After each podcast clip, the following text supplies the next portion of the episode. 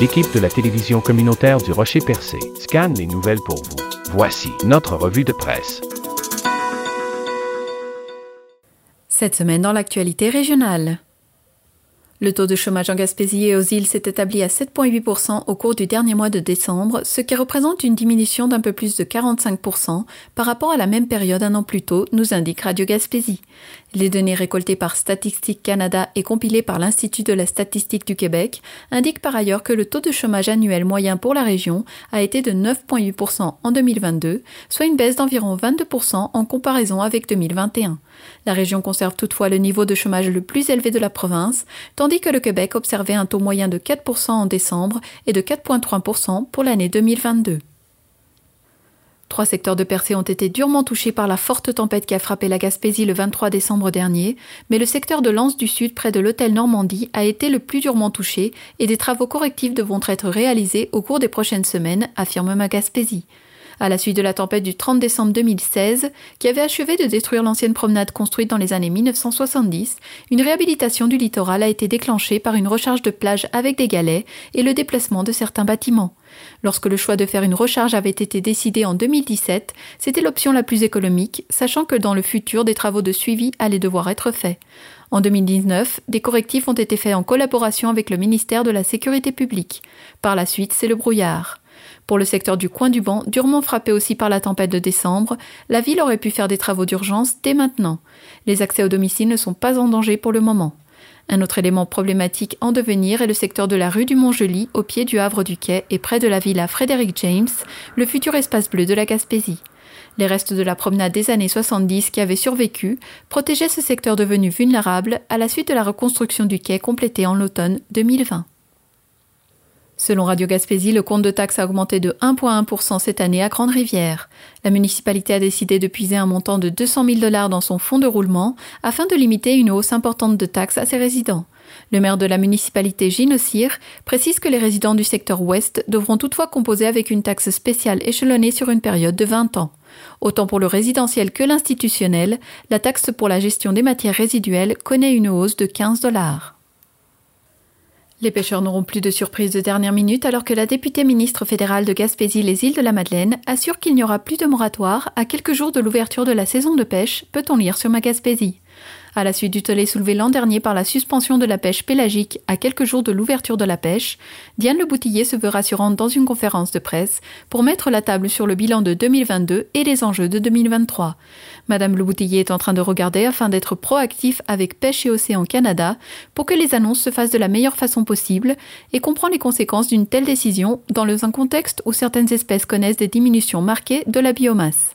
Parce qu'à peine 15 millions des 42 millions ont été dépensés dans le fonds des pêches, le programme est prolongé de deux ans et prendra fin le 31 mars 2026. Madame Le Boutillier croit fermement dans le secteur des pêches comme un secteur innovant et important et continuera de faire des investissements pour s'assurer que les 42 millions de dollars soient investis. À la suite des événements météo survenus au mois de décembre, plusieurs élus, dont la députée et ministre Diane Le Boutillier, se questionnent quant à un éventuel échéancier pour la réalisation du troisième et dernier tronçon qui éventuellement desservira Gaspé, annonce Radio Gaspésie. Éric Dubé, président de la Société du chemin de fer de la Gaspésie, estime pour sa part que le dossier ne relève que du gouvernement provincial et que celui-ci a démontré sa volonté quant à la réalisation du projet. Face au changement climatique et à l'érosion côtière, celui-ci reconnaît qu'il y a de grands défis techniques à relever, mais qu'il faut aussi comprendre que le rail est plus qu'un chemin de fer. Selon Éric Dubé, bien des choses ont effectivement changé depuis la dernière évaluation des travaux à effectuer et de leurs coûts. Le président de la Société du chemin de fer croit que peu importe les défis à relever, le projet du rail gaspésien est encore réaliste et pertinent dans une perspective à long terme. Quant à une date pour l'arrivée du train à Gaspé, Éric Dubé préfère parler d'étapes à réaliser ou de ponts à traverser.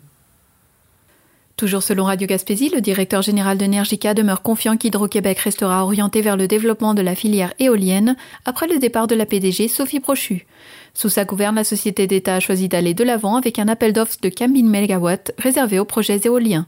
Sans connaître d'autres raisons de ce qui a été évoqué dans les médias par Sophie Brochu, le directeur de l'organisme gaspésien voué au développement de cette filière, Frédéric Côté, signale que l'orientation d'Hydro-Québec est claire. Le gouvernement Legault s'en est tenu à de brefs éloges à l'endroit de Sophie Brochu mardi, face à la démission inattendue de la présidente et directrice générale d'Hydro-Québec. Grande Rivière estime que la décision de Percé de devenir autonome au niveau de son service de protection des incendies se traduira par un manque à gagner de 40 000 dollars, nous indique Magaspésie. Percé avait annoncé ses couleurs à la fin de l'année 2022 au conseil municipal de Grande Rivière et a officialisé mardi dernier l'embauche d'un directeur exclusif pour son service. Les municipalités partageaient les services du directeur de Grande Rivière depuis 2018. Selon le maire de Grande Rivière, Gino Cyr, Grande Rivière ne sera plus en première ligne lors d'un incendie sur le territoire de Percé. Mardi, la mairesse de Percé, Cathy Poirier, avait indiqué que le périmètre de la ville était vaste et comptait trois casernes. Il y avait des difficultés de recrutement pour justifier l'embauche d'un directeur pour son service. Demandé par le conseil municipal, les élus croient que cette nouvelle ressource permettra de favoriser l'embauche de nouveaux sapeurs. La période des fêtes n'aura pas été le vecteur de transmission des virus respiratoires auxquels on s'attendait, affirme Radio Gaspésie. Le directeur de la santé publique est agréablement surpris des dernières données de l'Institut national de la santé publique qui démontrent une tendance à la baisse de la Covid-19 et de l'influenza. Le docteur Yves Bonnier-Vigé précise dans un premier temps que le taux de positivité de la Covid-19 pour la région est en baisse de 16% par rapport à ce qui existait avant les fêtes. De plus, le nombre d'hospitalisations est en forte diminution. Yves Bonnier-Vigé explique que plus d'une dizaine de jours se sont écoulés depuis les fêtes, ce qui laisse croire qu'il ne devrait pas y avoir une hausse de cas à venir dans les prochains jours. Les écoles du centre de service scolaire René Lévesque ont suspendu les cours lundi après-midi alors qu'Environnement Canada maintient l'avertissement de pluie verglaçante sur l'ensemble de la Gaspésie, peut-on lire sur ma Gaspésie? Certains parents ont critiqué lundi avant midi la décision tardive de fermer les écoles devant les prévisions météorologiques ou encore le fait qu'elles étaient ouvertes à bonne heure lundi. Des établissements ont choisi de fermer une fois que les écoliers se trouvaient à bord des autobus ou rendus à l'école. Sur les critiques, le directeur du centre de service Louis Boujol explique que dès 5h30 le matin, les directions d'école se consultent et parlent avec les différents intervenants. Il, il précise que le protocole en cas de fermeture a été mis à jour l'an dernier. Selon le météorologue Simon Legault, les quantités sont difficiles à prévoir selon l'apport du grésil ou de la pluie verglaçante, car cela peut changer d'un endroit à l'autre ou d'une altitude à l'autre. Pour la suite de la semaine, aucun gros système n'est prévu et le mercure devrait revenir à des valeurs saisonnières. Pêche et Océan Canada ajoute une corde à son arc dans le cadre des efforts du fédéral pour protéger la baleine noire de l'Atlantique Nord, nous dévoile Radio Gaspésie.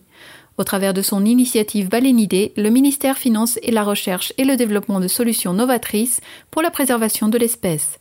Pour y arriver, on veut miser sur la détection de spécimens par imagerie satellitaire. Des cinq projets soutenus, celui mené par l'Université d'Ottawa a fait l'objet d'une publication dans la revue marine Mammal Science alliant les ressources de l'Agence spatiale canadienne, l'intelligence artificielle et la collaboration d'une multitude de scientifiques, la nouvelle technologie de détection par imagerie satellitaire a de quoi retenir l'attention.